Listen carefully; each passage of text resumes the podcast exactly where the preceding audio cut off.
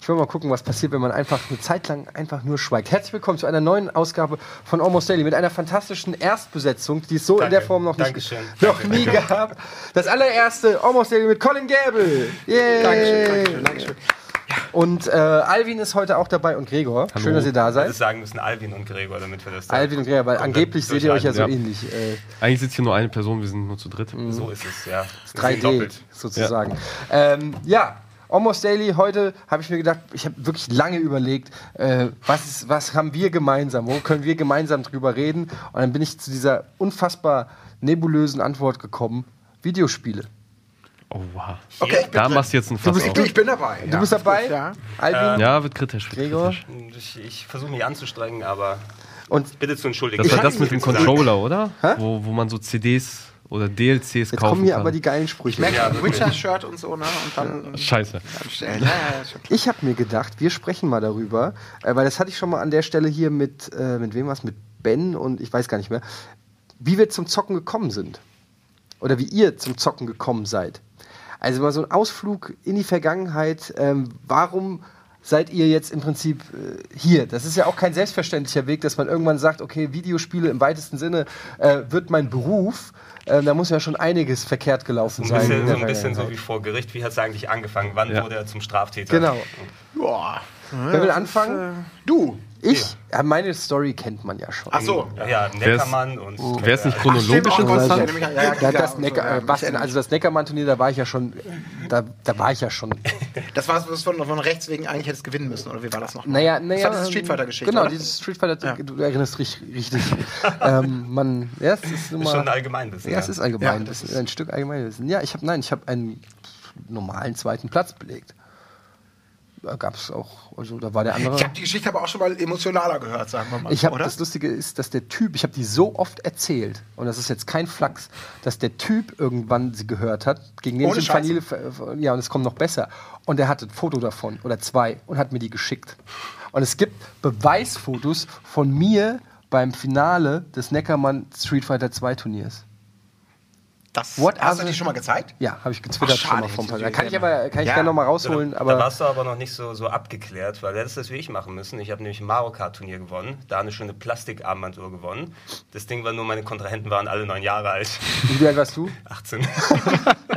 Ich habe auch mal einen Guitar Hero Contest gewonnen. Nein. Und da war das aber war das frisch in Deutschland raus oder kam zwei Wochen später raus und Importspieler und so, da hatte ich schon einen extremen Vorteil und alle waren total abgefuckt, dass ich das schon seit Monaten gezockt hatte, weil da waren nur Leute, das war so ein, so ein, so ein, so ein Casual Event, Ja. wo nur normale Menschen waren, die das zum ersten Mal spielten und die waren stinksauer, dass ich dann sowohl mit zwei Controllern und einer Gitarre nach Hause gegangen bin und die meinte der Zweitplatzierte auch, ja, du könntest mir ja wenigstens die Gitarre abgeben. Und ich sagte, ja, ich muss ah, mein Zug und so und zack raus. Ja, Moment mal, wir sind nicht beim Glücksrad, so dann das Teser Ja, genau. geht an die Gisela und der Dieter kriegt das Kofferset. Aber ich also, hatte leicht schlechtes Gewissen, weil das ist dann Nein. so, doch, das das war schon- der, der Veranstalter muss schlechtes Gewissen haben. Der hat letztendlich die Preisverteilung sich so ausgedacht, dass du das nimmst, was dir zusteht.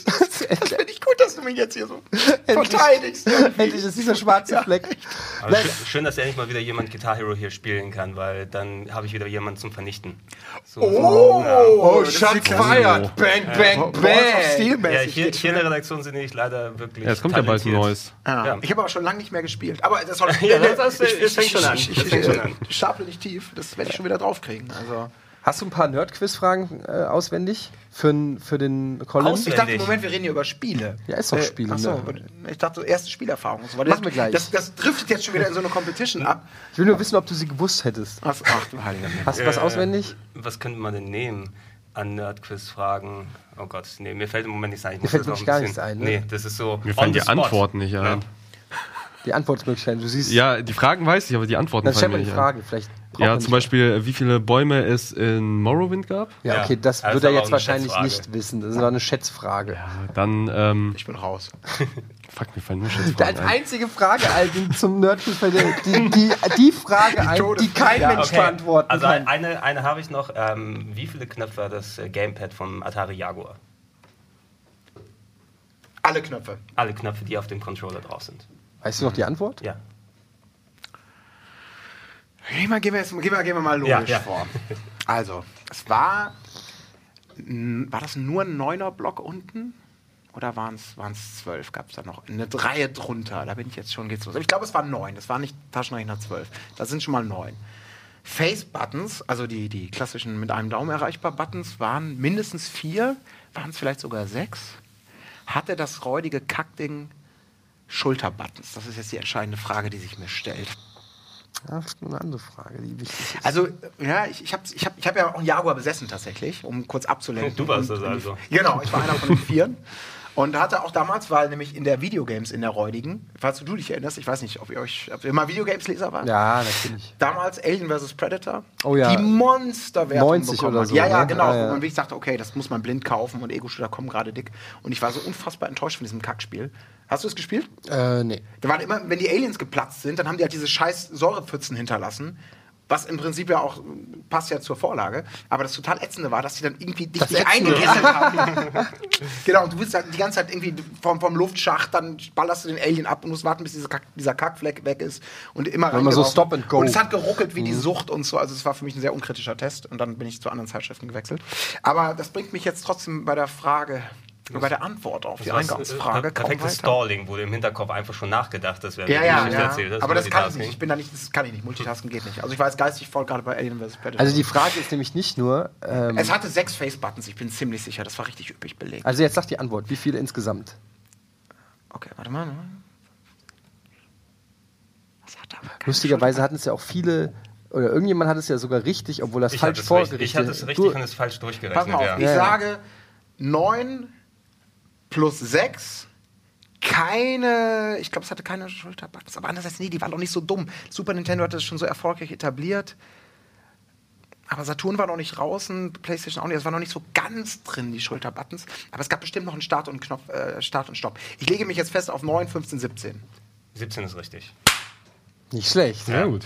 Weil die Frage ist ich nicht nur die jetzt Schulter. jetzt nee, jetzt, die Frage ist nämlich nicht nur die Schulterbuttons, sondern äh, hat Start und Select oder nur Start oder nur Select, war man ja, ne? Aber beides, ne? Ja, ich weiß es auch nicht mehr so genau. Ich habe mich nur an die 17 festgeklammert. Ich habe auch irgendwie den Hergang versucht. Okay, das, der Nu- Nummernpad unten, dann auf jeden Fall Select und Start, aber L und R.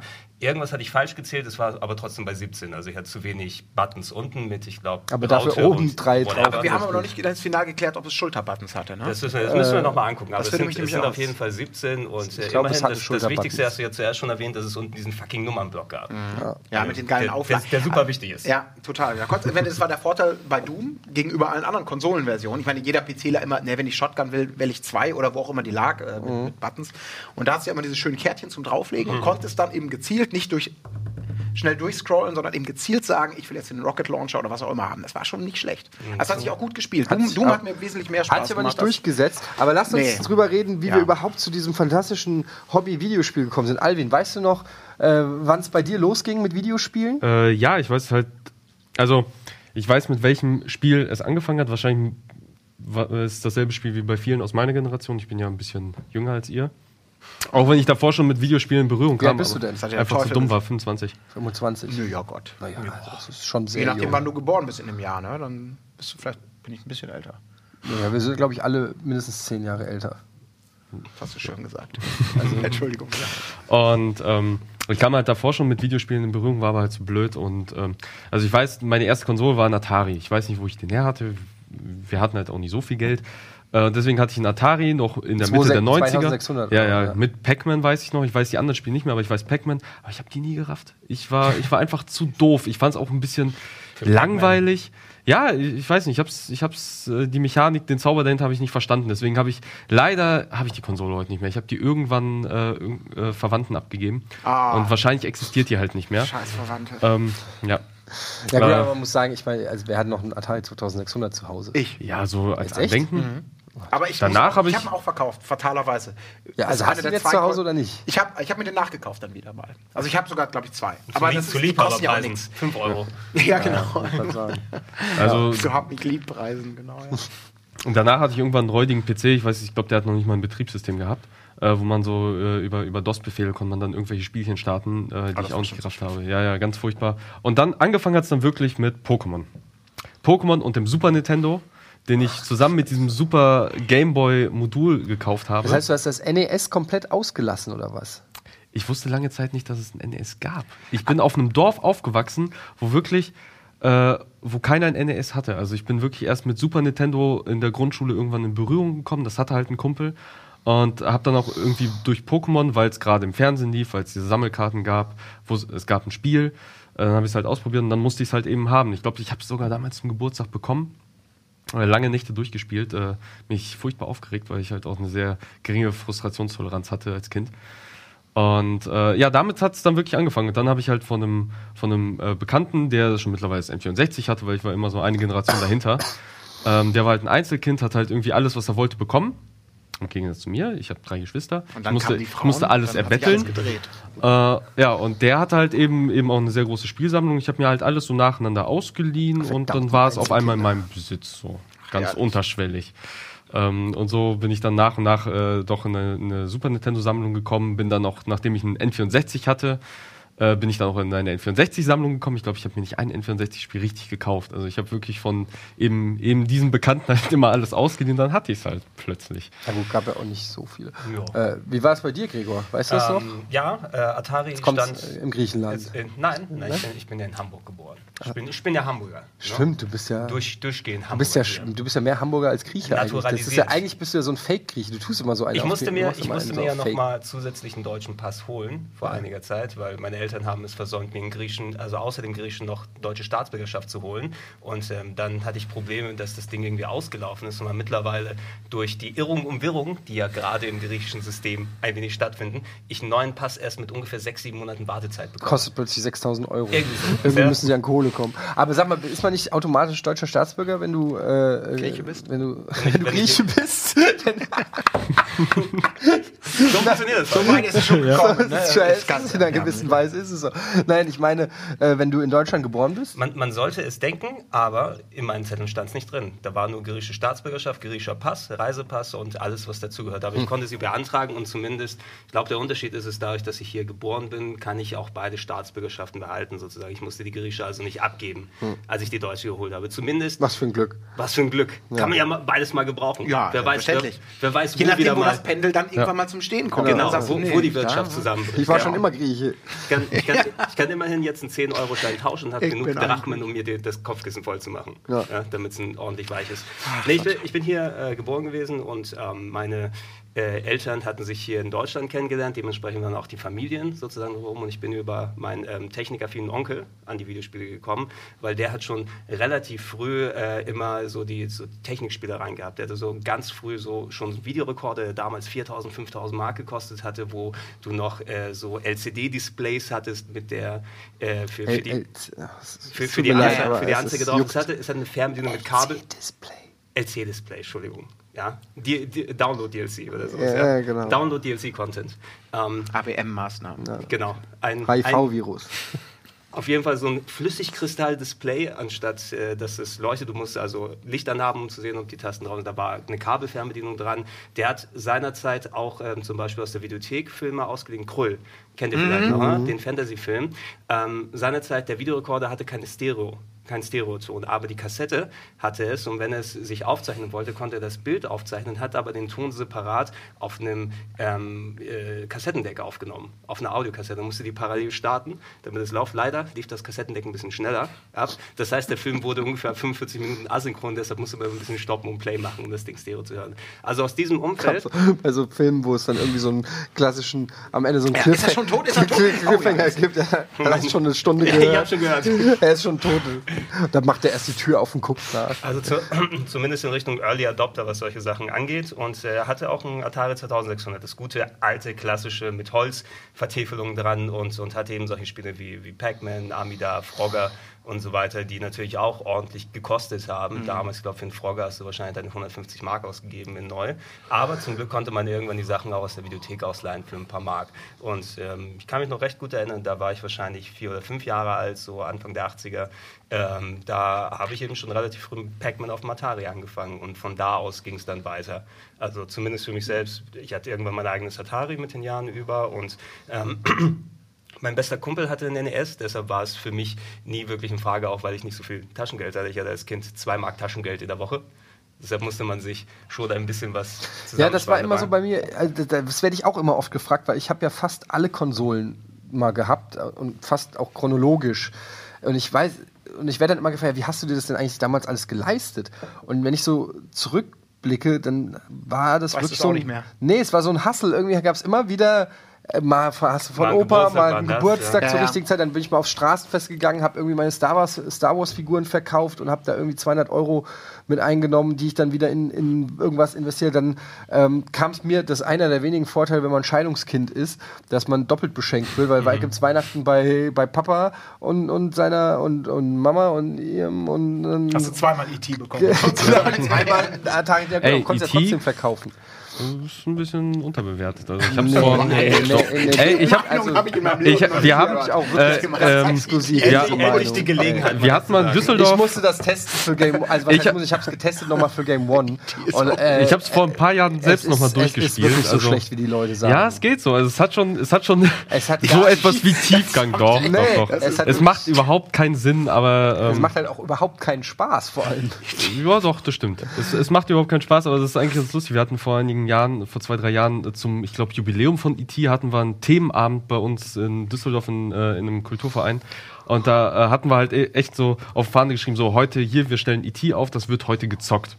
Und äh, irgendwer hat die Anleitung vergessen auszudrucken. Dann saß ich da wirklich drei Stunden und habe versucht, irgendwie hinter den Sinn dieses Spiels zu kommen, wie sich überhaupt, also was wirklich die Idee hinter diesem Spiel ist, wie es funktionieren soll, was man überhaupt machen soll. Bis dann irgendwer mit einer Anleitung äh, kam und, ey, ich hab's. Und ich so, ja, danke, drei Stunden meines Lebens verschwendet. Äh, der Witz war, dass an dem Abend der ein, die einzige Person, die es geschafft hat, dieses Spiel durchzuspielen, ist mein jüngerer Bruder. Also, der irgendwie noch mal äh, fünf, sechs Jahre jünger ist als ich. Also wirklich gestandene Männer, so die mit eigentlich mit E.T. aufgewachsen sind, haben es nicht geschafft, dieses Scheißspiel irgendwie durchzuschaffen und er halt eins nach dem anderen. Aber, oh. Das Hals ausfahren, in die Grube fallen oder was ich weiß nicht. Ja, aber, äh, wir sind jetzt ein bisschen abgedreht, weil es ging ja darum, auch um, um die Beschaffungsmaßnahmen Ja. von den Videospielen. Wir müssen natürlich noch drüber reden, wie du dann irgendwie dazu gekommen bist. Aber generell ist es ja immer so ein Problem gewesen als Kind, weil ich muss ja gerade denken, wo du gesagt hast, zwei Euro Taschengeld oder Mark. so. Äh, zwei Mark Also Taschengeld. ein Euro, yeah. Ähm, ich habe natürlich ab, eng, ja. ab so ab 16 oder so, ähm, also so Mitte der 90er, habe ich dann auch schon äh, gejobbt, ne, Zeitung ausgetragen und was weiß ich nicht alles und habe dann eben mir immer so ein bisschen was dazu verdient. Ähm, für Super NES und Mega Drive hatte ich irgendwann die Disk Station für beide, ähm, muss ich ganz ehrlich sagen. Es klingt jetzt so nach einem offiziellen Produkt, was man überall. nee, die, die, das war ein- eine Nee, Raubkopiestation. nee, genau, für, aber es klingt so gut. Die Discs, ja, Ja. ja, ich habe das bei Offizielle gekauft. Disketten. und Nee, nee. ja, ja. Ähm, aber ich hatte auch zu dem Zeitpunkt auch schon viel Geld. Also ich habe ja, weiß ich nicht, sowas wie Super Metroid, die Japan-Version für 200 Mark damals gekauft. Oder. Weil du Fantasy- nicht drauf warten wolltest? Oder Nee, ich konnte nicht Okay. drauf warten. Das war, die, das war meine schlimme Hardcore-Nerd-Zeit, wo wirklich ich auch dann im Videospielladen bei deinem ehemaligen, nee, nicht, war gar nicht dein ehemaliger Chef, Simons ehemaliger Chef, Robert Bannert. Äh, nee, mein Chef war es nicht. Nein. Also wir haben Kolle- mal zusammen Kollege bei der Maniac, ne? Nee, nicht, nee, nee, nicht. Der war bei einer anderen Zeitung, aber im selben Verlag. Der war auch mal bei der Maniac. Genau, aber f- vor meiner aktiven Zeit. Ach so, Deswegen ja. waren wir, sind wir immer nur aneinander gerasselt und äh, die, die Machtfrage war nie ganz klar Okay, geklärt. jedenfalls hat der zu dem Zeitpunkt in Offenbach am Main äh, den Zapp Games Laden ähm, betreut. Das ist, wie gesagt, ist später ein Redakteur geworden von diversen Videospielzeitschriften. Und ähm, da habe ich in dem Laden halt auch immer, bin ich immer in meiner Freizeit hin und habe da mir die Spiele angeguckt. Man konnte sich halt nicht alles kaufen, aber im Laden konntest du dann Probe testen und in die Arcades konnte man nicht rein, weil man noch zu jung war. Und das war die einzige Möglichkeit, wo du im Prinzip ah, sorry, ähm, Gleichgesinnte einerseits triffst, ja, wie, es gab ja auch noch nicht Internet in dem Sinne, wo du äh, ständig mit Leuten diskutieren konntest über Videospiele oder so. Also wenn man dieses Hobby Videospiele hatte, bist du halt in einen Videospielladen gegangen, um im Zweifelsfall mit dem Verkäufer, der da acht Ja. Stunden sitzt, Oder hast du die Zeitschriften gelesen, die oder hast die Pass- Zeitschriften, Ja, die da genau, auslagen, ja. die hatten dann halt auch zum Beispiel die Famitsu und die EGM und weiß ich nicht, also so Zeitschriften, die dann irgendwie 20 Mark gekostet haben, die du die dann erst recht nicht gekauft hast, aber die konntest du da dann Mhm. durchblättern und haben halt immer die neuesten Importspiele gehabt und das war eigentlich, äh, habe ich da gern abgehangen, so, weil das war schon Ein wie so ein kleines. Hofen, ne? Total. Ich glaube, es hat jeder, jeder mal gemacht. Also ich war weniger in äh, richtigen Videospielläden hier unterwegs in Hamburg. Wir hatten natürlich einige EGM und wie sie alle hießen, die nicht mehr so direkt existieren. Ähm, aber in Kaufhäusern war Ja. ich sehr häufig. Ja, da, Ja, das, da war das Problem. Ich war auch eine Zeit lang zum Beispiel im Virgin Megastore, den es dann mal eine Zeit lang in Frankfurt gab. Aber die hatten halt immer, also erst hatten die hatten ja nur den Standard Mainstream-Kram. So, die hatten die PAL-Spiele und da waren die spezialisierten Importläden waren halt geiler, weil die hatten Ja. dann halt schon die Konsolen aus Japan, die es noch gar nicht offiziell in Deutschland gab oder irgendwelche abgefahrenen Sachen äh, jenseits von dem, und gerade in den 90ern war es ja auch noch so, so Super NES und Mega Drive-Zeit, da war es ja so, dass nur ein Bruchteil der Spiele, die überhaupt rausgekommen sind, Ja. äh, nach Deutschland geschwappt sind. Nicht so wie heute, wo weltweit alles gleichzeitig mehr oder weniger released wird. Ähm, bis auf jetzt, weiß ich nicht, irgendwelche Japano-Gelöt-Sachen, äh, Schulmädchen-Report-Sachen. Selbst die kommen in meine Richtung. Naja, ja.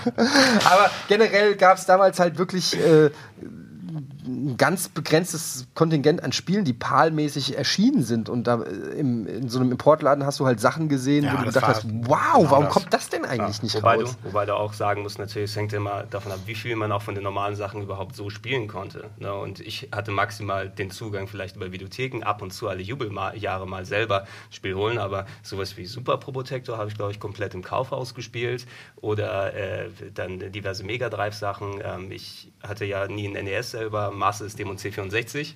Das hatte ich dann hauptsächlich dann gemacht. Und die anderen Sachen musste mich eben über die Kaufhäuser versorgen, wenn nicht gerade die ähm, dicken südländischen Kinder vor dir gewesen sind und gesagt, ich spiele jetzt Alde, lass du mich ran. Das war zum Beispiel ein Grund, warum ich äh, wenig in so Kaufhäusern auch äh, ich auch, gewesen ja. wäre. Erstens war ich sehr klein noch zu dem Zeitpunkt und zweitens in Frankfurt herrscht eine andere Mentalität in, äh, und hieß, herrschte auch an, an den Dingen eine andere Mentalität und da war es mir dann nicht wert, auf die Fresse zu kriegen, um irgendwie mal fünf Minuten Super Mario World zu spielen oder so.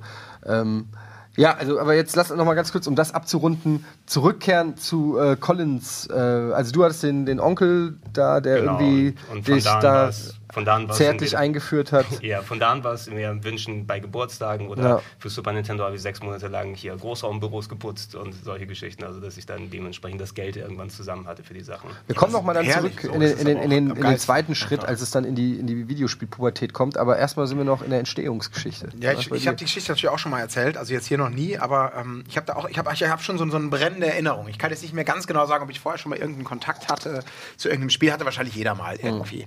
Aber mein, mein brennender Moment war tatsächlich der im Kindergarten.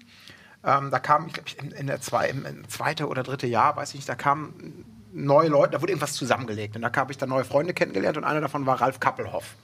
Und zu dem bin ich dann das erste Mal nachmittags hingefahren.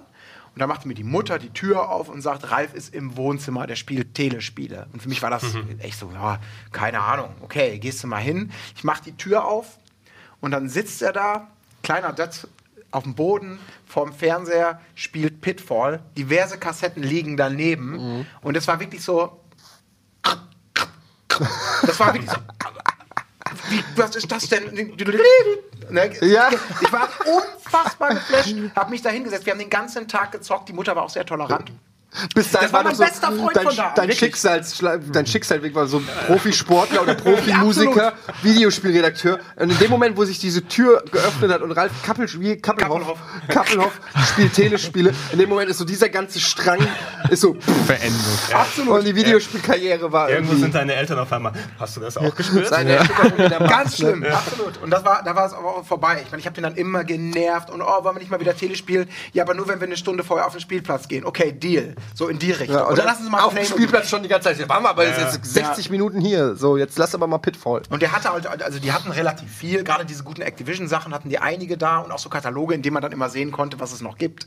Äh, Space Invaders, natürlich Pac-Man, diese ganzen Dinge und das war alles, das war für mich wirklich, da war ich, war ich durch. Da war das Thema, alles andere, genau wie du es gesagt hast, im Leben interessiert nicht mehr und, und äh, das, das Schicksal nahm seinen Lauf. Und kurz danach habe ich dann, habe ich mir auch, glaube ich, zu Weihnachten danach, habe ich mir dann selber einen Atari gewünscht, Atari VCS 2600, habe diese Junior-Variante bekommen, weil ich glaube, die Holz-Variante, die konnte man damals schon noch kaufen, aber das war, wann muss das gewesen sein? Also Anfang der 80er, wo 82 schon alles so ein bisschen, so. wo dieser Downfall halt so anfing, der große Videospiel-Crash sich ankündigte. Ja, und dann nahm das alles so seinen Lauf. Also da kann ich jetzt noch Millionen Anekdoten erzählen, aber das war wirklich so mein, also im wahrsten Sinne des Wortes, einfach wirklich so ein Magic Moment. Das war, ich denke heute noch gern daran zurück. Und, und eine Freundin von mir, die hatte damals so einen, so einen Philips G7800 G7000. Oder 7000, ich weiß G7, nicht mehr genau. sowas, ja. Mit Pickle Pit hieß das. Das war so, so, so ein Ding, Ding, Ding, so, so, letztendlich so eine Mischung aus Donkey Kong und Maniac Miner, glaube ich. Das war auch geil. Aber Atari war dann schon so das Weapon of Choice. Aber äh, es ist so geil, weil ähm, für viele da draußen wahrscheinlich, ja gut, Alvin, du hast gesagt, du hast auch mit dem 2600 angefangen, aber also sag mal jetzt, wir sind eigentlich so die Generation, mit 30er, sage ich mal, die wirklich noch mit dem Atari 2600 aufgewachsen ist. Alles, was jünger ist, hatte dann schon das Glück, sage ich mal, wahrscheinlich mit dem NES oder einem Master-System tatsächlich in den Genuss von, ich nenne es mal Grafik, äh, zu kommen, weil das, was beim Atari 2600, das war noch keine Grafik in dem im Prinzip. Das war, weiß gar nicht, wie man das nennen möchte. Das war, da, da, war, da war die Fantasie, stand da schon noch im Vordergrund. Total. Also ich weiß noch, bei mir war mich, und es ist so faszinierend, da heute dran zu denken, dass man so viel Spaß hatte mit, mit so wenig. Ähm, also, was dir da teilweise geboten wurde, klar, es gab auch Spiele wie Pitfall oder auch ein Adventure oder so, was zum Beispiel mein Adventure war Adventure war so das erste Ding, was, was das habe ich zum Beispiel abgespeichert, klar, auch Jungle Hunt und, und wie sie alle heißen, Centipede und so, aber Adventure war so das erste Spiel, wo ich richtig aufgeregt war, weil ähm, weil, Grindel, Jordel Der und- Drache immer verfolgt. Ja. ja, und weil, weil es einfach so. Googelt mal oder, oder gebt mal bei YouTube Adventure 2600, also Atari 2600 ein, dann guckt euch das mal an, wie das aussieht, ja.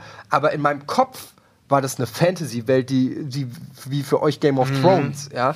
Ähm, und und das ist einfach nur, es war einfach nur ein fucking Viereck, was man irgendwie in, in, äh, durch den Bildschirm geschickt hat und dann ist am nächsten war die Farbe anders und die Anordnung anders. Aber es war so für mich wie, wie ein Zelda im Prinzip hat sich das angefühlt. Es war jetzt, ähm, ja, und das ist so für mich so faszinierend, wenn man diesen, und da denke ich so oft drüber nach, wenn man diese Chronologie mitgemacht hat. Also ich habe es ja komplett chronologisch gemacht. Ich habe mit dem Atari 2600 quasi angefangen, dann NE, also 8-Bit, 16-Bit, 64-Bit und so weiter und so fort. Und ähm, wenn man aber jetzt anfängt zu spielen, zum Beispiel jetzt meinen Sohn, wenn ich meinen Sohn nehme, der jetzt irgendwie dann mit PlayStation 5 oder so anfängt, ja, also diese ganze Geschichte nicht mitmacht, wie, wie anders die, die Wahrnehmung sein muss für Videospiele. Weil du, du steigst einfach mit einem fotorealistischen Ego-Shooter ein oder mit Hologrammsteuerung oder was weiß ich. Und wir haben einfach mit, mit bunten Vierecken angefangen. Ist das, wa- was glaubt ihr, was das, was das für eine Veränderung von, von oder für die Rezeption von Ja, Videospielen dein, dein ausmacht? Kontext ist natürlich komplett anders heutzutage. Oder es spielt es keine Rolle, weil ich meine, wir haben auch nicht alle die Anfänge vom Film mitgemacht nee, aber ich sehe es analog. Also wir hatten zumindest in der Hinsicht das Glück, wir sind ja parallel zu den Videospielen groß geworden. Die haben genau zu der Zeit angefangen, wo wir auch angefangen haben und haben, was wir an Entwicklungen als Personen älter werden äh, und so weiter mitgenommen haben, haben die Videospiele auch gemacht und die haben sich weiterentwickelt, wie wir auch und irgendwie ist das so untrennbar verbunden. Na, und ich glaube, so, was wir für eine Faszination mit dem ganzen Prozess von Anfang bis Ende dann so mitnehmen, das können auch nur Leute aus unserer Generation, die auch an dem Punkt gewesen sind, komplett so nachvollziehen. Ansonsten die anderen haben komplett anderen Kontext. immer. Ja. Da, ich würde da noch insofern einhaken, als dass, dass, dass die, die Geschichte bei Spielen ist es ja schon so, im Gegensatz zu Filmen oder anderen Medien, die sich auch natürlicherweise irgendwie so weiterentwickeln, wo man sagt, ne, schwarz-weiß, dann kommt der Farbfilm, Breitwand, Stereoton, Surround und es wird irgendwie immer intensiver. Da, Im gewissen Maße trifft das natürlich auch auf Spiele zu, brauchen wir nicht drüber reden, äh, Grafik heute, Grafik damals, aber und das ist, glaube ich, genau das, was, was bei vielen dann irgendwann für die Übersättigung sorgt oder die Faszination nicht mehr klar macht. Das, was ein Spiel ja eigentlich im Kern ausmacht, ist, dass es ein Spiel ist, irgendein interaktives Erlebnis, früher angedickt mit Fantasie oder mit Grafik und sonst was, aber das ist im Prinzip, wenn es gut programmiert war, ein Spiel nach Regeln war, irgendein Reaktionstest, der relativ oftmals simpel war, bei Pitfall springen dann da drunter und dann so ein bisschen Strategie und dass das eben kombiniert mit der, mit der grafischen Aufarbeitung einem so das Gefühl gab, das ist super. Und heute ist es natürlich teilweise so, dass die Spiele eben so diesen, diesen Kern des Spielens, was ja viele auch vorwerfen, bei Call of Duty oder bei Final Fantasy 13. Du hast halt nur noch Welten, du hast nur noch drumherum. Und der Kern, das, was halt eigentlich motiviert, nämlich zu sagen, ich bin gut in dem Spiel, ich kann die ja. Regeln, genau, ich springe besser, ich habe die Strategie. Dass das teilweise natürlich intensiv bei vielen Spielen ist, gar keine Frage, aber bei anderen auch so verwässert ist, dass man diesen, diesen Spaß gar nicht mehr hat. Und dann kommen wir nämlich eben wieder zu diesem Punkt, dass plötzlich Smartphone-Games, die wieder sagen, wir scheißen drauf, wir machen einen schicken Retro-Look und haben ganz einfach, es geht nur oben, unten, links, rechts und ein Knopf. Oder eben äh, meinetwegen Bloodborne, Dark Souls, diese Spiele, die wieder sagen, klar, wir sind zeitgemäß von der Aufmachung her, aber im Kern geht es wieder darum, dass du sagst, verdammte Scheiße, der Kack-Boss-Gegner bringt mich um, ich versuch's nochmal. Das bieten viele Spiele auch, aber dieses, dieses puristische klar. zu sagen, die Regeln und die Strategie und das Können, das steht im Vorfeld. Das ist, glaube ich, das, wo, wo wir dann, wir haben wahrscheinlich alle mal diese Zeiten gehabt, wo man dachte, man ist total übersättigt und hat keinen Bock mehr. Und Also, dann kommt sowas wieder und man spürt, hey, ich bin doch noch nicht zu alt oder so. Es liegt daran, dass die Spiele vielleicht so ein bisschen die, die Tradition des Spielens verlassen haben und so ein bisschen mehr interaktive Filme oder ja, dieser Sättigungsprozess, irgendwann hast du CGI, ne? Gott, früher hat man gesagt, ist das genial, heute da musst du in Jurassic World schon unfassbar viel bieten, dass man sagt, wow, optisch hat er nochmal das da, gerissen. lass uns da gleich, wir damals. müssen nämlich kurz Ach so, Werbung machen. sorry. Lass uns Ja. gleich nochmal darüber weiterreden, weil das ist zum Beispiel auch ganz interessant, wenn man dann mal auf den Indie-Markt guckt, warum der zum Beispiel auflebt, warum so Spiele wie zum Beispiel in Hotline Miami ähm, Genau sich das, großer ja. Beliebtheit erfreut ähm, ne, und äh, andere Spiele grandios, ne, nicht grandios scheitern, aber zumindest auch in der Presse niedergemacht werden, wie ein neues Assassin's Creed, wo man sagt, ha, hat, hatten wir das nicht schon mal irgendwann oder so. Da reden wir gleich drüber. Jetzt gibt es erstmal kurz Werbung, dann sind wir gleich wieder da.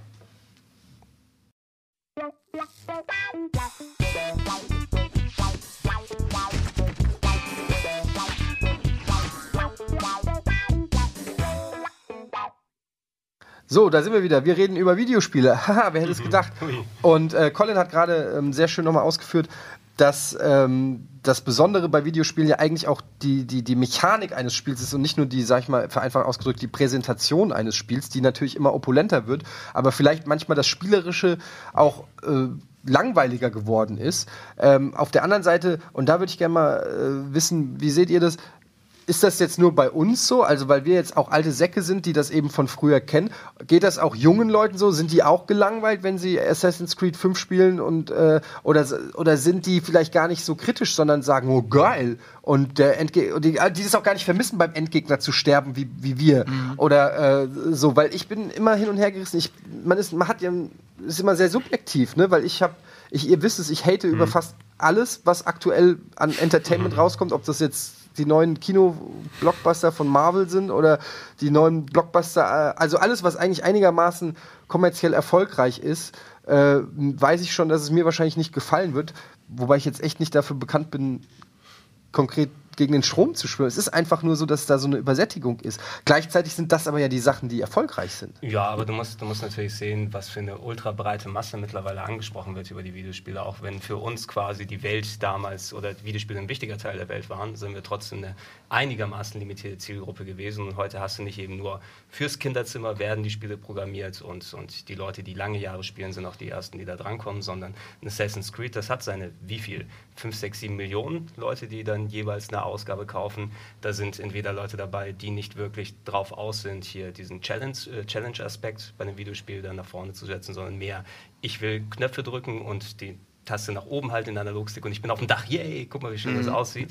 Ähm, oder auch aus, aus unserer Altersklasse, wieder ich bevorzuge auch mehr so die, die Dark Souls-Ecke und so weiter, wenn mich ein Spiel nicht packt gegenüber äh, dann einer schönen Videoschau. Also ich will lieber auch angesprochen werden, aber ich kann es auch verstehen, wenn jemand sagt, oh, ich habe nur eine Stunde maximal am Tag zum Spielen oder sowas und sobald ich da an irgendeinen harten Boss gerate, habe ich keinen Bock mehr und dann lasse ich es aus. Ne? Deshalb, die Zielgruppe wird auch damit bedient. Ein paar werden dann weggelassen oder finden sich in Games wie Dark Souls oder auf dem Indie-Markt wieder, wo du sowas hast. Hotline Miami zum Beispiel, ne? habe ich auch angefangen, bin ultra oft abgekratzt, habe es erstmal ausgemacht, ging eine Stunde wieder zurück und dann war die Nacht vorbei. Ne? Also solche Sachen, da musst du aber auch zu dem Punkt erstmal hinkommen, entweder durch die Vorab-Erfahrung als Videospieler oder weil du gerade so geeicht bist. Dementsprechend gibt es aber auch ultra viele Leute, die nur das Erlebnis haben. Ich habe eine halbe Stunde Hotline Miami gespielt, bin abgekratzt, ich fasse sowas nie wieder an.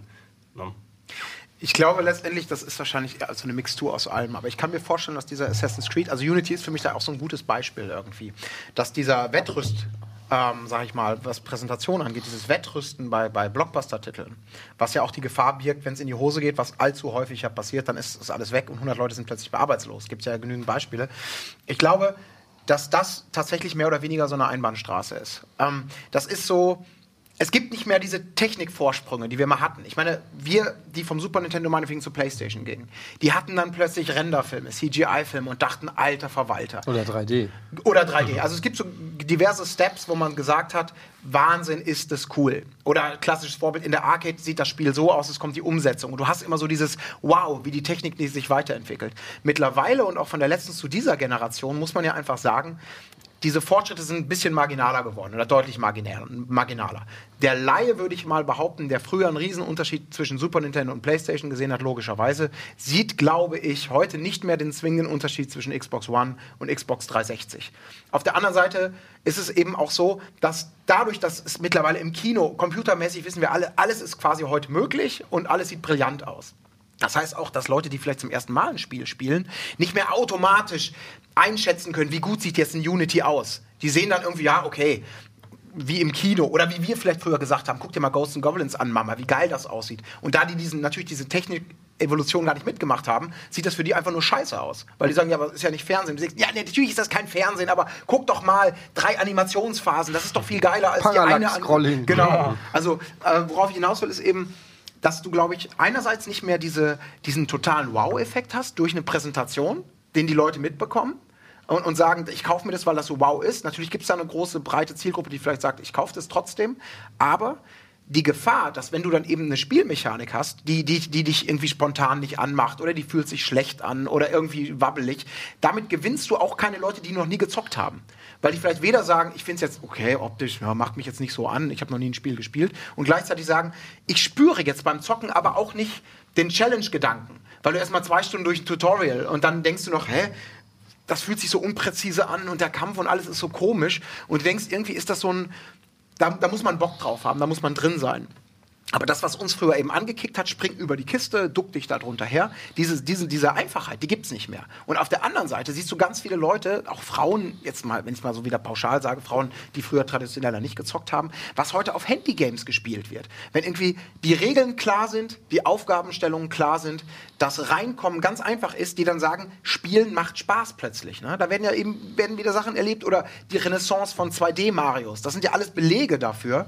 Also seit vielen Jahren gibt's die ja schon. Ja, gut, aber dass die- man sagt, ey, es ist nicht mehr wichtig. Wettrüsten zu machen. Es muss, es muss funktionieren und Spaß machen. Aber einer, aber äh, stimme ich dir einerseits zu. Auf der anderen Seite hast du sowas wie Last of Us, ähm, wo ich zum Beispiel also da, da, es tut mir auch leid, wenn ich jetzt schon wieder hate, aber für mich ist Last of Us eine spielerische absolute Bankrotterklärung. Alter. Warum? Weil das Spiel einfach nichts spielerisch zu bieten hat. Das hat ein Spielprinzip, Ja, was über 20 Stunden durchgezogen wird und immer das gleiche ist. aber das, Ja, das aber- deckt sich doch mit im Und, Prinzip und die äh, das, das ja. Einzige, was, was Last of Us interessant macht, ist im Prinzip die Story und die, die Inszenierung. Rein vom Spielerischen her ist das ein Witz, was da passiert. Ja, natürlich, aber Das ist, es hat ja nicht eine neue Spielmechanik eingeführt oder sonst irgendeine clevere Idee, die du nicht vorher schon bei dem zigsten Duck, Duck und Schleichspiel äh, gehabt hast. Äh, und du machst das Gleiche, was du in der ersten Minute machst, machst du auch in der, äh, in der äh, zwe- 200. Minute noch. aber das, äh, das Ja, ist- ist so. jetzt, also ich schließe mich da Colin an. Also ist ja okay, dass man Spaß damit hat, aber äh, du kannst, kannst mir erzählen, was du willst. Ich habe genug Spiele gespielt, um zu ja wissen, auch dass nicht- es kein besonders Ich will, ich will kurz sagen, es, es ist Game aber auch nicht unbedingt der Punkt bei dem Spiel in der Nee. Sache, weil es denn in, in anderen Bereichen innoviert hat und auf Es ist ein interaktiver Ebene Film. Es ist ein Ja, interaktiver ganz genau. Film. Und damit sind wir genau bei dem Punkt. Es ist ein interaktiver Film und der hat alle Preise abgeheimst, alle Top-Wertungen, hat, äh, glaube ich, sich auch re relativ gut verkauft. Ja, ja, da bin ich mir nicht sicher, aber gehe ich mal von Ja, ja. aus, dass er sich auch relativ gut verkauft hat. Doppelt aufgelegt und so weiter. Also alles, alle Häkchen des Erfolgs abgehakt. Aber rein vom Spielerischen her, äh, meiner Meinung nach, ziemlich im Mager. Ja, was, was, was aber auch nicht unbedingt immer damit einhergeht, nur weil dann nicht innoviert wurde und jedes Spiel das Rad vom Neuen erfindet. Du kannst auch das Rad sehr rund machen. Na? Und dann hast du auch ein gutes Spiel, womit du dich unterhalten kannst, auch für Oldschool-Fans, speziell weil Last of Us auch noch in Richtung Stealth gegangen ist, wo man auch mehr ein bisschen anders auch arbeiten kann, viele verschiedene Wege hat. Also zumindest ich habe mich zum keinen, zum keinen Moment oder 90 Prozent äh, des Schleichweges stand vorher fest. Ja, Jedes Mal, wenn du Ja. einen anderen Weg, einge ein, einen anderen Weg von der Norm eingenommen hast, hast du auf die Fresse gekriegt. Hast du Also ich- durchgespielt? Äh, Nee. Ja. Also ich Ja, stehe da eigentlich aber total weit genug, Ja. äh, um mir eine Meinung bilden zu können. Ich finde Last of Us ist eigentlich so genau das perfekte Beispiel dafür, aber auch irgendwie die, die totale Ausnahme. Also ich habe auch Last of Us, ich habe da auch debattiert mit den ehemaligen Kollegen zum Beispiel von der M-Games Maniac, die, die haben dem 94 gegeben und wenn man um Prozentwertung und man selber in diesem System mit drin ist und groß geworden ist, dann kennst du ja, da feilst du um jeden Prozent und denkst, ihr habt ja keine Ahnung und bla bla bla. Und bei Last of Us, ich habe das gespielt, habe angefangen und habe auch genau wie du gesagt, Ey, ganz ehrlich, die Spielmechanik, das ist doch, das fühlt sich teilweise grob an. Das ist wiederholend, das ist teilweise sogar strunzdumm. Aber ich habe das Spiel durchgespielt und das war für mich jetzt verglichen mit Final Fantasy 13 zum Beispiel, das anderes Beispiel, ein Spiel, wo ich dann wieder wahrscheinlich bei euch bin oder bei, wie intensiv ihr es gespielt habt, was, wo diese Kombination aus Story, Welt, Erlebnis und ein Spielsystem, was nicht kein totaler Selbstläufer war. Also wenn man es durchspielt, das ist schon ein Spiel, wo man spielen muss, wo man, wo man äh, auch strategisch und mit Geschick vorgehen muss. Es ist jetzt nicht so, drück alle Jubeljahre mal einen Knopf. Also es bietet schon mehr. Aber das ist eigentlich für mich so die Ausnahme, die zeigt, wenn alle Spiele, die so eine, so eine, so eine Präsentation hätten, auch spielerisch diese, das bieten würden und mir so ein Gesamterlebnis bieten, wo ich heute noch sage, okay, das, das ist schon cool, dann bin ich auch bereit oder finde ich cool, dann, dann ist das ein Weg, den ich gerne mitgehe. Aber das Problem ist ja, dass es Millionen Beispiele gibt, die aufgeblasen sind, die aber nicht funktionieren. Oder die nicht aufgeblasen genug sind, weil man eben heute sagt, wenn schon Ego-Shooter, dann muss es für die einen eben Call of Duty sein oder Halo, weil die die Production Value haben, um zu sagen, wir machen es fett. Bei den anderen funktioniert das gar nicht mehr. Oder es gibt eben Shooter, wo man sagt, das rein spielerische ist jetzt genial daran und man kann sich messen. Stichwort Counter-Strike, scheiß auf die Optik, Hauptsache die Spielmechanik sind wir wieder beim, beim Kern, der funktioniert.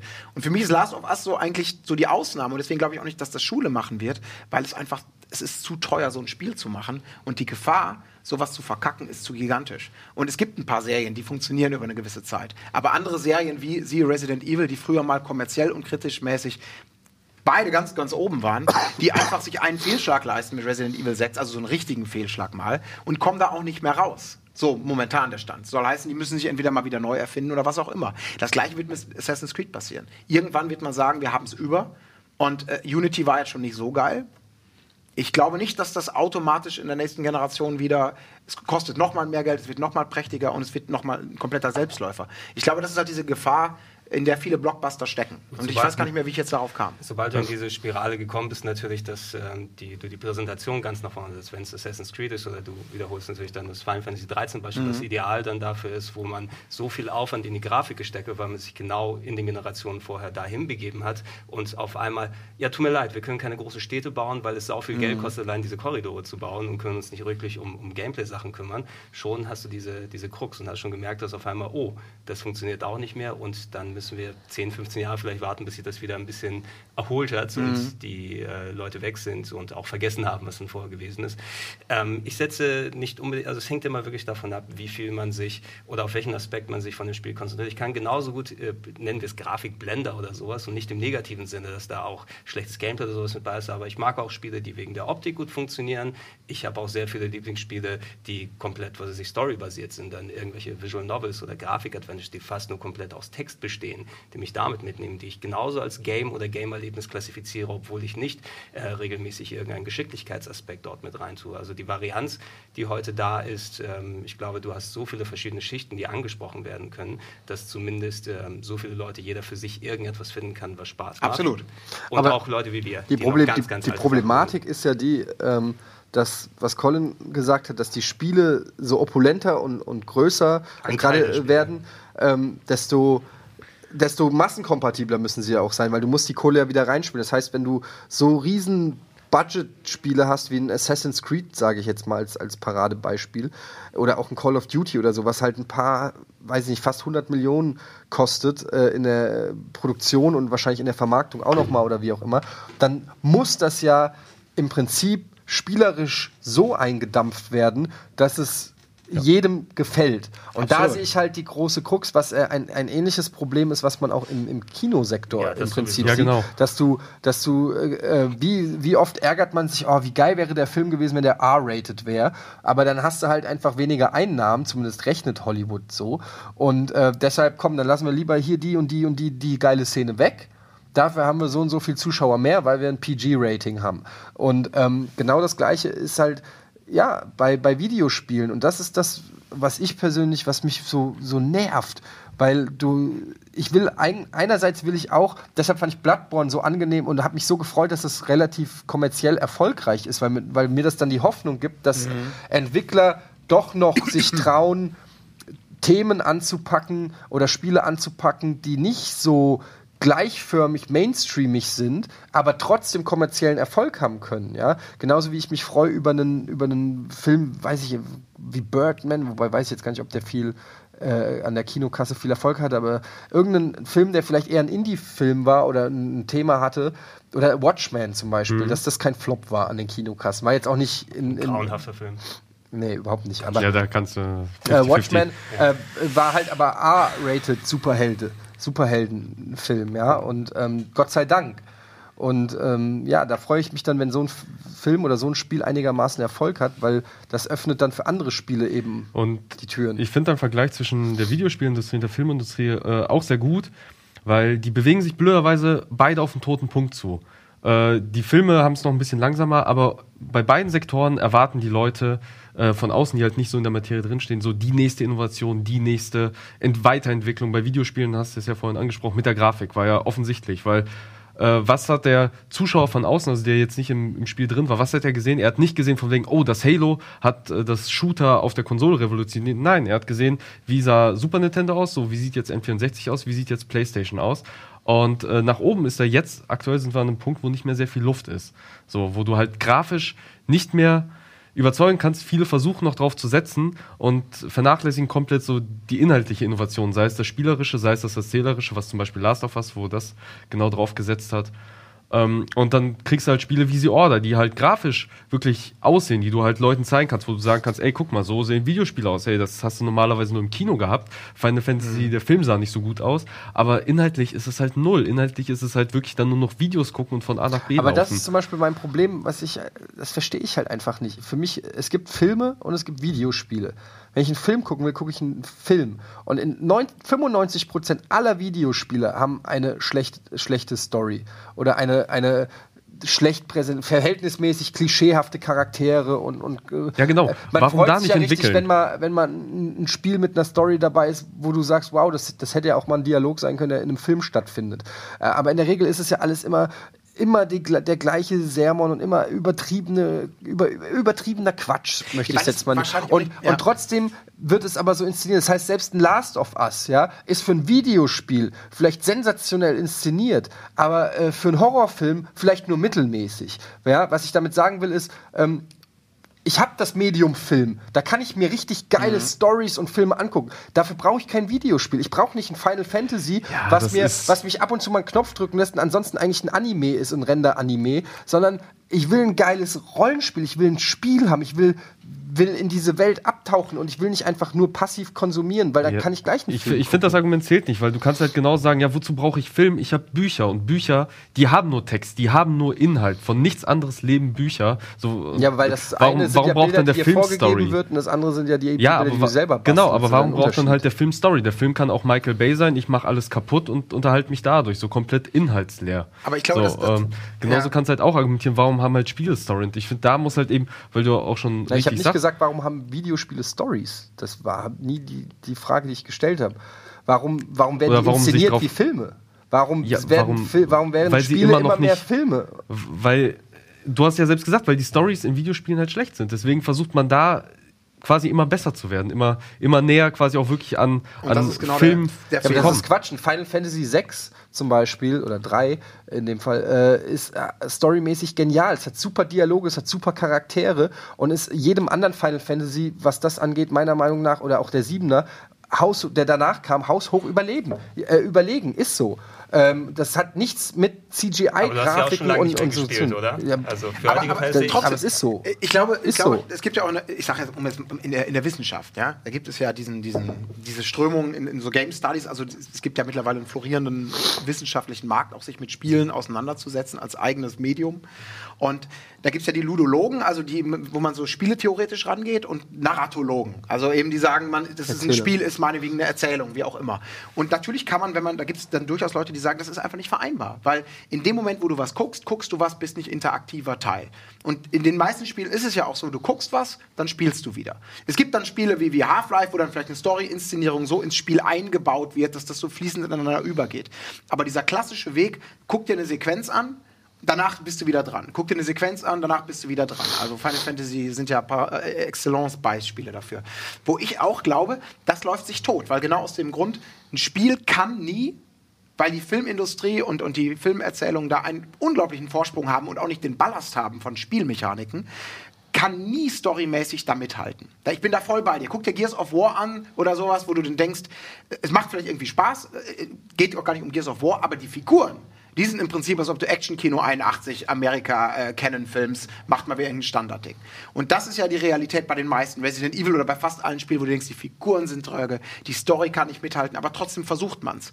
Und das ist dann heutzutage so unfucking fassbar teuer, mit einer Filmindustrie zu konkurrieren, wo du denkst, du bist vielleicht vom Medium gar nicht dazu geeignet, weil vielleicht mach doch lieber den Weg, den es ja eben jetzt parallel gibt, und sag, ich habe eine gute Spielidee, ich habe eine gute Mechanik, ich habe gute Regeln, weil das, das funktioniert. Das kann man natürlich mit einer schönen Verpackung andicken, das ist alles gar kein Thema. Es muss nicht mehr schwarz-weiß sein. Aber ich glaube, momentan ist die gesamte Industrie in so einer, an so einer, an so einer, an so einem so einem Scheitelpunkt angekommen, wo es, es gibt die Strömung, des, es gibt die Order, es gibt auf der anderen Seite Plants vs. Zombies oder, oder noch simplere Projekte, es gibt Indie-Entwickler, es gibt Riesen-Publisher, es gibt global agierende, es gibt für individuelle Märkte gesagte machen, für Millionen Plattformen und es gibt noch nicht den heiligen Gral, aber es gibt überall Millionen Fehlversuche und der Fehlversuch im Blockbuster-Bereich oder in diesem klassischen Videospiel-Wettrüsten, Story und Spielmechanik, alles muss groß und opulent werden.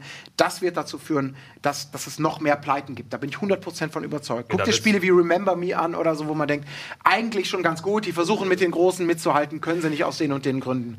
Gehen pleite. Oder guck dir Evil Within an. Jeder hat die riesen Hoffnung gehabt und du merkst irgendwie, fuck, wenn da jetzt ein Miyamoto noch dabei gewesen wäre, meinetwegen. Jemand, der, der vielleicht sagt, das Spielerische, Spielerische das ja. ist wichtiger. Der hätte das dann gezüchtet. Und es gibt so wenig Beispiele für Spiele, die, die fett, episch sind, die Spaß machen oder die allen Spaß machen. Oder sagen wir es mal, lassen wir den Spaßfaktor mal weg.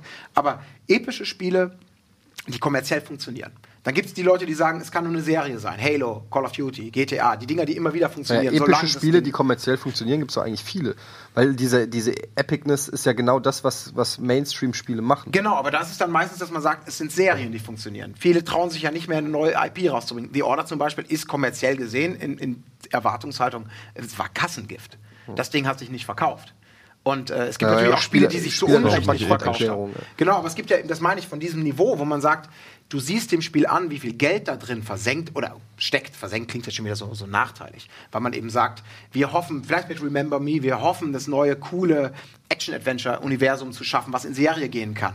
Ich meine, alle Neuentwicklungen, alle IPs, auch The Order, die, die, die, die so teuer sind, da sagt man ja von vornherein, das Ding muss auf Serie gebürstet sein, damit sich das auch irgendwann mal trägt. Klar. Und wenn der erste Teil schon so floppt, dann hast du halt wieder das nächste Ding, äh, Studio geht pleite, Murdered Soul Suspect. Oder es gibt so viele Spiele, wo man denkt, Ihr habt euch selber im Weg gestanden vielleicht, auch weil ihr nicht so gut seid oder aus den und den Gründen. Es hat kommerziell nicht funktioniert und zack, sind wieder Leute arbeitslos. Dieser, diese, ähm, diese Problematik, ich glaube, das wird in den nächsten Jahren noch viel, viel stärker sein. Und auf der einen Seite fordern wir dann alle immer, wir wollen Innovation haben und Call of Duty langweilt uns alle. Auf der anderen Seite funktioniert es irgendwie. Aber dann kommt genau wieder mal so ein, so ein Lichtblick wie ein Bloodborne, wo man sagen muss, das ist optisch, audiovisuell kann das voll mithalten, spielerisch bejubeln es alle, kommerziell funktioniert ganz gut, wo man denkt, okay, schauen wir mal, wo die Reise hingeht. Andere also Dinge sind dann spielerisch schlecht, Lords of the Fallen zum Beispiel, die aber auch versuchen, so diesen, ah, Leute stehen wieder auf anspruchsvolle Spielerlebnisse, hm? probieren wir es mal. Es, wird speziell sowieso, im, also ich, ich werde das nicht abstreiten, dass in den nächsten Jahren auf jeden Fall wir viele große Serien auch sehen, entweder die sich reduzieren müssen oder dass es auch große Flops es geben wird, aber den Vergleich, den wir momentan auch anstreben, ist natürlich immer, wenn wir Filme mit heranziehen, auch was das Narrative angeht, die äh, Blockbuster-Spiele von heute sind die Transformers und die Marvel-Filme aus dem Kino. Ne? Die, da sehen wir ja auch, dass du nicht immer einen Garant hast, wenn du 200 Millionen Dollar für einen Kinofilm Produktion ausgegeben hast, dass der das auch dann wieder zurück einspielt. Mhm. Und ähm, deshalb darf man, finde ich, aber auch nicht Videospiele als, als Medium, dadurch, dass der Indie-Markt an sich auch so floriert, auch wenn es bei weitem nicht so ein großes Publikum anspricht, wie es die Blockbuster machen würden, auch Leute, die nicht spielen, die erst gucken, oh cool, das probiere ich mal aus, angesprochen werden als, als Medium an sich, ob man jetzt auf eine spielerische Ebene geht oder auch, ich glaube, als Storytelling-Medium hast du sehr viele Chancen, auch innerhalb von Videospielen was zu machen, durch die Art der Interaktivität, durch eben interaktiv erzählte Geschichten, durch Adventures, wie du dann irgendwie was zusammenbringen kannst. Und ähm, ich denke, da wird eh nochmal ein bisschen eine Verschiebung der Nadel stattfinden, dass du es auch wie im Kino hast. Dann hast du deine, in Anführungsstrichen, Arthouse-Spiele oder Arthouse-Filme, die vielleicht mal ein kleineres Budget haben und ähm, trotzdem mit spielerischen, aber auch Storytelling-Ideen ähm, dann machen können. Storytelling muss ja auch nicht unbedingt über Cutscenes sein, sondern du kannst auch über Gameplay-Storytelling Absolut. machen. Absolut. Deswegen, deswegen meine ich, ich bin da voll bei Aber das ist ja Wege und deswegen auch meine Frage. Äh, kritisiert ihr es, dass sie versuchen, die Filme zu inszenieren durch ja. Cutscenes oder ähnliches, oder kritisiert ihr, dass sie wirklich versuchen, Story einfach reinzupacken? Weil nee. Story kannst du ja auch über musst, Dialoge, über Items, über was genau. auch immer genau. nein, nein, nein, So wie zum Beispiel Bloodborne oder Dark Souls. Ich halt habe überhaupt nichts gegen Story. Ich habe was dagegen, dass sie äh, versuchen, die Story mit den Mitteln des Films genau. äh, quasi in, okay. in, Spiele zu machen, was einfach dafür ist es das Medium, wie der Colin schon gesagt hat, dafür gibt es Filme, die machen es besser, die haben auch den Vorsprung, die haben die Techniken. Ich würde mir eher wünschen, dass man, äh, also ich brauche bei, das ist natürlich jetzt auch Geschmackssache, ne? Und ich kann auch nur sagen, ich brauche bei Videospielen, also entweder es ist eine Story, die mich wirklich mitnimmt, weil sie ein- einfach eine geile Welt und eine coole Geschichte und Dialoge, mit denen ich als Erwachsener auch was anfangen kann. Aber wenn ich halt, äh, weiß ich nicht, Phoenix Johnson oder wie er heißt von Gears of War oder keine Ahnung, der knallharte Bodybuilder-Typ mit Maschinengewehr, die Welt rettet. Ähm, das ist okay für mich als Videospielheld, ja, aber dann komm mir nicht mit krassen zweistündigen CGI-Sequenzen oder irgendwas, das interessiert mich, dann will ich spielen. Dann will ich ballern, dann will ich äh, Carnage und äh, Fun haben, aber dann äh, verkauf mir das nicht als irgendeine geile Geschichte. Die brauche ich dann nicht. Also entweder wir haben eine geile Geschichte, aber ich kann ja nicht ins Kino gehen und sagen, oh geil, der neue Tarantino mit den geilen Dialogen und äh, das geil finden und danach spiele ich irgend, irgendein Drecks-Videospiel, was, was genauso viele Stunden Dialog hat, wo die Dialoge aber einfach von einem Zwölfjährigen hätten geschrieben werden können, in seiner Fantasie, wie, wie starke Männer Moment, sind Moment, oder so. Nicht von einem Zwölfjährigen, sondern für Zwölfjährige. Oder wie auch immer. Weil- ja, aber Ja, ist ja, so du weißt ja, was ich meine. Ja. Also ich habe es, es gibt Bücher, es gibt Filme. Ich als Konsument habe so und so viele Stunden Freizeit zu vergeben. Und wenn ich meine Freizeit vergebe, um mir in, in andere Welten abzutauchen, dann muss das funktionieren. Und wenn es mir um Stories geht, dann lese ich entweder ein geiles Buch oder schaue einen geilen äh, Film in der Regel. In der, äh, es wäre wünschenswert, wenn es ein Spiel mal schafft, mich auch so in eine Welt abzuholen. Aber die wenigsten schaffen das meiner Meinung nach, weil sie halt einfach so flach und platitüdenhaft sind und, und für 16- oder 12-Jährige produziert werden und nicht für Erwachsene. Ja, aber ich glaube, das ist genau diese, diese Stärken. Oder wie, wie können Spiele Stories erzählen, dass sie einen packen? Oder dass man auch sagt, das kannst du halt im Film nicht bieten, das kannst du im Buch nicht bieten, das kannst du im Fernsehen nicht bieten. Dann hast du halt ein Ding wie, zum Beispiel ein Journey, war ja so ein Beispiel, da gibt, wenn man das rein spielerisch sagt, was bietet dir Journey? Die habt ihr ja wahrscheinlich alle mal gespielt. Dann sagt man, es ist total dünn. Aber trotzdem war Journey irgendeine Art von Erlebnis, wenn man das mit großem Bildschirm und lautem Sound, dann hatte das genau Natürlich. das, wo man sagt. Oder wie Ico. ja, oder, genau. Ja, oder, Ico, da würde ich jetzt sogar noch sagen, das so. war mir zu viel Gameplay, sagen wir mal. Und das war dann. Ja, aber es hatte so eine eigene Atmosphäre. Genau. Oder, oder Shadow of the Colossus oder whatever. Da gibt es genug Genau, es Beispiele. Diese, leider, aber das hat sich noch nicht gefunden. Ja. Und da glaube ich, das wird total Das ist ein spannendes Thema. Wir machen da noch mal weiter in dieser Besetzung, einen zweiten Teil. Wir, wir, wir, wir wollten eigentlich drüber reden, wie wir zum Videospiel gekommen sind, sind aber, äh, Aber sind wir letztendlich. zu Videospielen gekommen? Ja. wir sind tatsächlich dann ja. äh, zu Ja. unserer Leidenschaft. Videospiele gekommen. Ein, ein riesengroßes Thema. Ähm, was ich halt nur lustig finde, ist, dass am Ende des Tages ähm, sind eben dann doch die Spiele, die wir als vielleicht Ältere auch oft kritisieren, halt aber doch verdammt erfolgreich. Ne? Also du hast gerade, oder ich weiß nicht, einer von euch beiden hat es gesagt mit äh, Transformers und ähm, diese ganzen Blockbuster. Transformers macht aber trotzdem, auch wenn alle Kritiker es zerreißen und jeder, der von Filmen Ahnung hat, mehr oder weniger sagt, scheiße, äh, weltweit eine Milliarde oder noch mehr Umsatz. Und deshalb gibt das dann den Machern in Hollywood eben auch recht, weil die sagen dann, ja, wieso läuft das? Wir gucken mal, wie viel Geld wir damit gewonnen haben. Er hat 200 Millionen gekostet, wir haben 800 Millionen Gewinn Ja, gemacht mit dem Film. Und deshalb, natürlich kommt dann Transformers 6, 7, 8 und 9 und zwar mit exakt ja der gleichen Ja, weil die Zielgruppe ehrlich. halt auch nicht mehr Filmfans sind und die Zielgruppe sind halt nicht mehr Gamer. Und die Zielgruppe ist der. Massenmarkt. Und so schließt sich der Kreis. Und weißt du warum? Weil sie damals nicht mit Adventure oder Pitfall oder was weiß ich oder mit Robert Koppelhoff äh, angefangen Ralf haben. Ralf Kappelhoff angefangen Ralf. haben, sondern weil sie eben angefangen haben mit PlayStation 2 oder was auch immer und nie zu schätzen gelernt haben, mit ihrer eigenen Fantasie sich noch die Bilder zu malen. Ich frage mich, was Michael Bay damals geguckt hat, damit das so geendet ist. Ja, Michael, Feuerwerk Bay, hat er Ma- geguckt. Michael Bay, Feuerwerk. Genau. wer Michael Bay guckt vielleicht ganz andere Filme, als er macht. Ne? Aber darf ich noch ein, ein letztes Wort dazu sagen? Nein.